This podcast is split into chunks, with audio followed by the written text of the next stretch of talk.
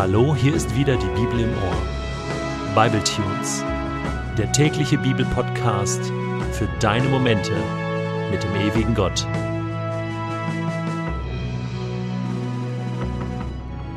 Der heutige Bible Tune steht in Exodus 11 und wird gelesen aus der Hoffnung für alle.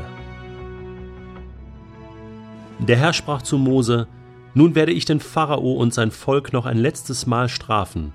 Danach wird er euch von hier wegziehen lassen. Ja, er wird euch regelrecht fortjagen. Sagt den Israeliten, jeder Mann und jede Frau soll die Nachbarn um silberne und goldene Schmuckstücke und Gefäße bitten. Der Herr hatte den Israeliten hohes Ansehen bei den Ägyptern verschafft. Auch Mose war in Ägypten hoch geachtet bei den Hofbeamten des Pharaos wie bei der Bevölkerung. Mose sagte zum Pharao, So spricht der Herr, um Mitternacht werde ich durch dein Land gehen und alle ältesten Söhne der Ägypter töten, angefangen bei deinem Sohn, der dir auf den Thron folgen soll, bis hin zum ältesten Sohn einer Sklavin, die mit der Hand Mühle Korn mahlt. Auch jedes erstgeborene Tier wird sterben. Überall im Land soll man die Menschen klagen und weinen hören, wie es noch nie war und auch nie wieder sein wird. Die Israeliten und ihre Tiere aber werden verschont bleiben. Nicht einmal ein Hund bellt sie an. Daran wirst du erkennen, dass ich die Israeliten anders behandle als die Ägypter. Wenn der Herr dies tut, werden alle deine Beamten zu mir kommen, vor mir niederfallen und mich anflehen, zusammen mit den Israeliten das Land zu verlassen. Und dann werden wir fortziehen. Glühend vor Zorn verließ Mose den Pharao. Der Herr hatte zu Mose gesagt, ich will den Pharao dazu bringen, dass er nicht auf euch hört, damit ich in Ägypten mächtige Wunder tun kann. Mose und Aaron hatten all diese Wunder vor den Augen des Pharaos vollbracht. Aber der Herr ließ den König hart bleiben, so dass die Israeliten das Land nicht verlassen durften. Was ist mit Mose los? Warum ist er glühend vor Zorn? Jetzt ist es doch bald geschafft. Die zehnte Plage, ein paar Leute sterben noch, und dann können sie endlich fortziehen. Dann dürfen sie das Land endlich verlassen. Dann ist endlich Schluss mit dieser Widerspenstigkeit, mit diesen Streitgesprächen. Er muss nicht mehr vor Pharao stehen und betteln und immer wieder diese Abfuhr bekommen. Warum ist er zornig? Ich habe da lange drüber nachgedacht. Es kann da unterschiedliche Gründe geben. Vielleicht ist Mose zornig auf Pharao. Eigentlich waren die beiden mal Freunde. Die sind zusammen aufgewachsen. Die sind zusammen groß geworden. Sie hatten denselben Vater. Für Mose nur der Stiefvater. Sie hatten dieselbe Mutter, für Mose nur die Stiefmutter. Sie waren sowas wie Brüder die Prinzen von Ägypten. Was war nur passiert? Warum hassten sie sich so? Warum waren sie so gegeneinander? Der Führer von Ägypten und der Führer des Volkes Israel. Es hätte doch alles anders kommen können. Mose wollte das alles so nicht. Und doch musste er immer wieder in die Höhle des Löwen, immer wieder vorsprechen, immer wieder abgelehnt werden, und er war stinksauer auf Pharao, denn nun bedeutete das, dass sein eigener Sohn sterben wird. Mose hatte das schon alles miterlebt. Er hatte es am eigenen Leib erfahren müssen. Schon bei dem Vater von diesem Pharao, der auch versucht hat, die Söhne Israels zu töten. Und nun kam es mit derselben Wucht zurück nach Ägypten. Nun waren die Söhne der Ägypter dran. Und Mose wollte das nicht. Er hat sich nicht darüber gefreut, dass das jetzt so kam, dass nun Menschen sterben müssen wegen dieser Starrsinnigkeit.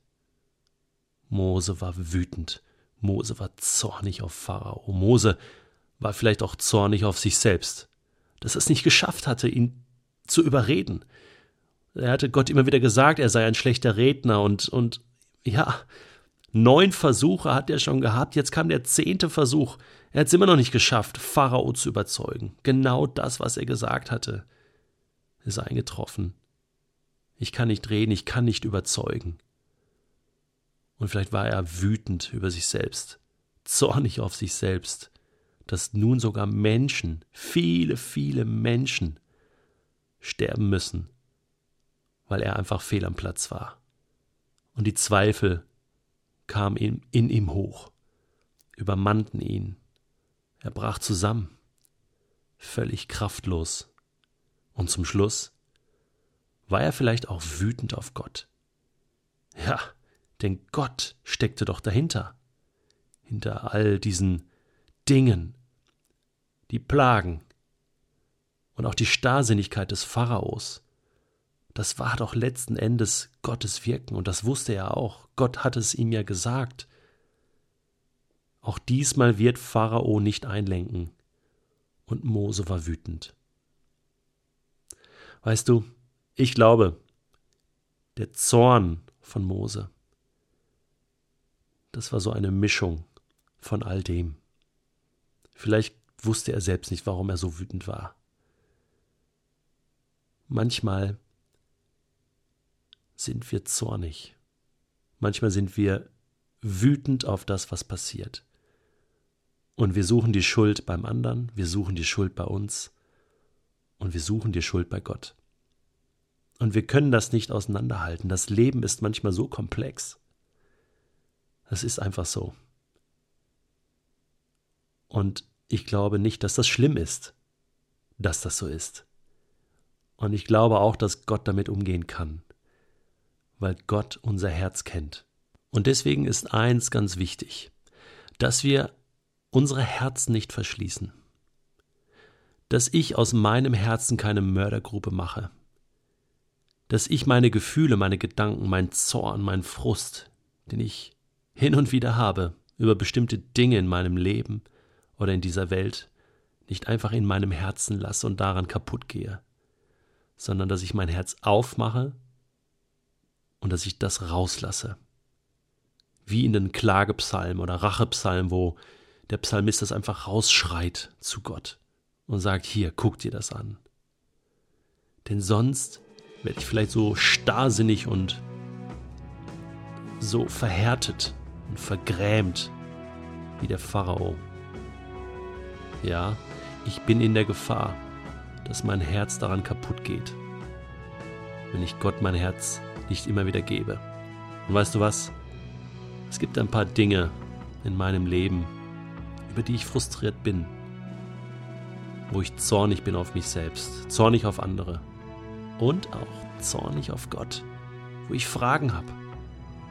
Und weißt du, das Beste, was ich jetzt tun kann, ist, dass ich jetzt eine private Zeit habe mit Gott und ihm diesen Zorn abgebe und ihm das sage und ganz ehrlich bin. Und ich glaube, Gott wird zuhören. Und er wird da sein. Und er wird mein Herz wieder heilen